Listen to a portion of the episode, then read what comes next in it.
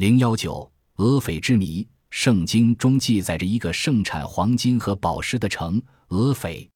当来自俄斐的是巴女王来到耶路撒冷觐见所罗门王时，她被要求带上了大量财宝、黄金、宝石。据记载，俄斐的金矿是所罗门王难以置信的财富的源泉。大约公元十世纪时，俄斐与东南非洲开始交往。那时，在东南非洲海岸的港口从事贸易的阿拉伯人开始购买黄金，这批黄金也就找到了从非洲内地到海外的出口途径。可是，这个遍地是黄金的城究竟在非洲的什么地方呢？数个世纪以来，人们一直想知道俄斐城的准确位置。岁月无情的在流逝，随着欧洲人在非洲沿海地区进行勘测、贸易和垄断。失落的文明古都的传奇，一个个像袅袅青烟，从非洲大地的东南端升起。直到十九世纪中期，欧洲人仅仅从海岸向内地蚕食，他们对非洲内地的地理知识知之甚少。在他们的眼中，非洲是片黑暗的大陆。一是因为当时他们对这片大地了解甚少，认为它简直是一片充满着神秘色彩的地方。二是因为欧洲人把当时的非洲人看成是原始的、尚未开化的民族。一八七一年，随着一个叫卡尔默克的德国人的到来，非洲黄金之城的秘密也渐渐被揭开。这个自幼就立志到非洲探险的德国人历尽千辛万苦，最后在林波波河的南岸，最先找到了黄金、钻石矿藏的矿脉。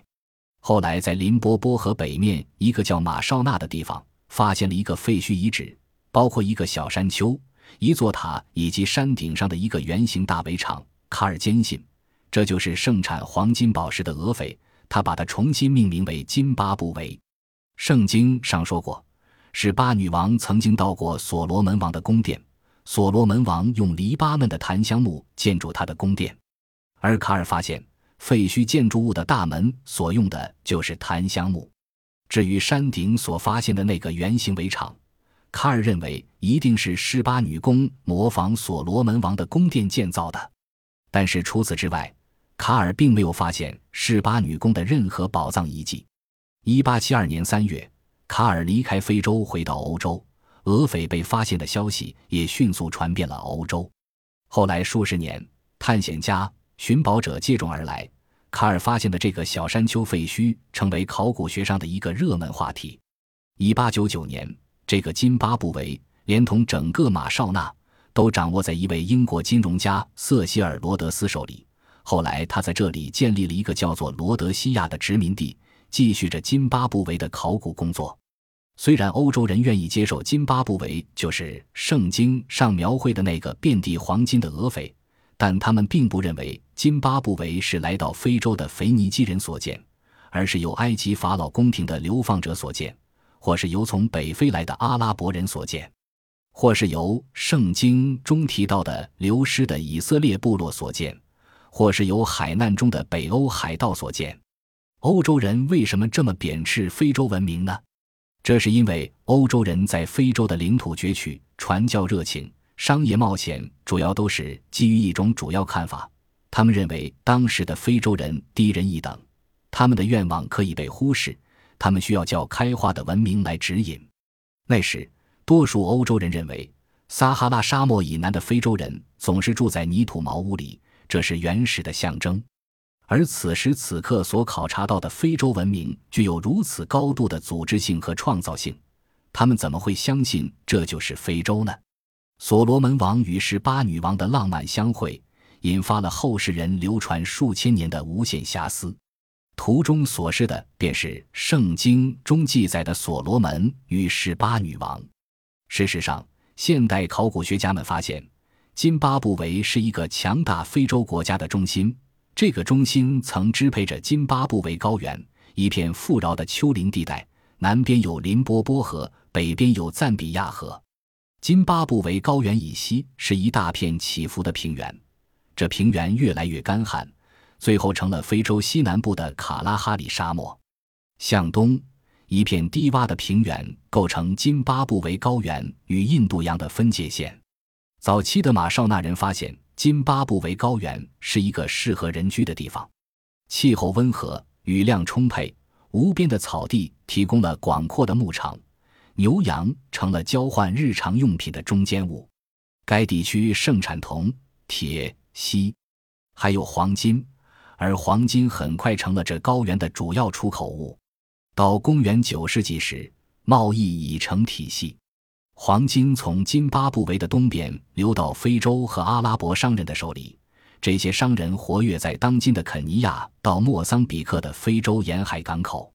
这些商人用黄金换回世界其他地区的产品，然后西运到非洲内地。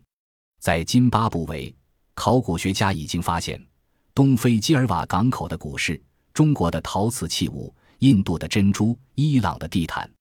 直到一九七零年。罗德西亚的一位官方考古学家不得不认输，承认了这桩考古事实：津巴布韦文明属于非洲。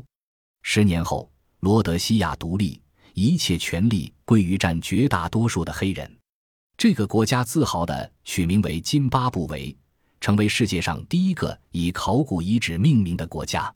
这名字是马绍那语 “Zimbabwe” 的英语形式，意思是“望族”。黄金贸易给以放牧为生的津巴布韦高原人带来了财富。大约在一千二百五十年，津巴布韦向莫桑比克沿岸贸易港口源源不断供应黄金。此时的津巴布韦达到了它的鼎盛期，这种状况一直持续了两三百年。今天仍然矗立的大型石艺建筑群就是那段时间修建的。津巴布韦高原有许多裸露地面的花岗岩。马绍那人加工花岗石的工艺非同一般，他们利用昼夜温差使花岗石自然的裂成薄片。他们知道在花岗石上生活，加快裂纹的生成，然后用冷水浸泼，岩石的薄片就很容易分开。他们还用楔子打进裂缝，使花岗岩成为石片。巴少那人还发明了一种建筑艺术，这种艺术非常适合于使用这样的花岗石片。建筑上的一些设计与今天许多南部非洲人在自己家的墙上所做的图案十分相似。马绍那人不使用象形文字，因为没有档案记载，考古学家不能确切知道各类建筑物的用途是什么。津巴布韦人的日常生活怎么样？二十世纪七十年代搜集的证据揭示，曾经有多达一万八千人居住在津巴布韦的山顶上。一位历史学家指出。津巴布韦人的生活属于城市型，但还是有一些下层人士的生活区，那里拥挤、喧闹，充满煤烟，那是成千上万人的家庭煮饭时冒出的煤烟。津巴布韦有众多的能工巧匠，他们把这些原材料制成各种各样的物品。他们制造铁枪、铁炮、金铜饰物，制造陶器，并绘上图案。他们把平滑光亮的造石雕刻成石碟和石像。考古学家们还发现了大量的编制工具，说明大津巴布韦有着发达的纺织业。不过，这个国家的经济基础仍然是散布在农村的畜牧业和金矿开采业。在农闲季节，农村地区的牧民和农民可能都会到矿山劳动。大约一千四百五十年，大津巴布韦开始衰败，可能是因为与敌国的战争，也可能是因为人口增长。造成的食物、燃料短缺和墓地匮乏。到了16世纪，葡萄牙人开始在沿海港口做邮购贸易，使黄金贸易受到挫折。大津巴布韦的地位每况愈下，马绍那政权的中心迁至他地。在数百年中，西南非洲在欧洲人、沿海地区的史瓦西里人以及非洲内地的马绍那和其他地区的人之间的冲突中备受苦难。逐渐的。津巴布韦被人们忘记了，只有建造津巴布韦古城的人的后裔仍然生活在他的印记里。卡尔唤起了人们对大津巴布韦的记忆，但也引起了一场持续多年的民族纠纷。今天，随着津巴布韦是否属于非洲文化这一重大课题获得突破性解决，考古学家们希望，他们对该遗址的研究。将会向世人展现南部非洲那些鲜为人知但却十分灿烂辉煌的过去。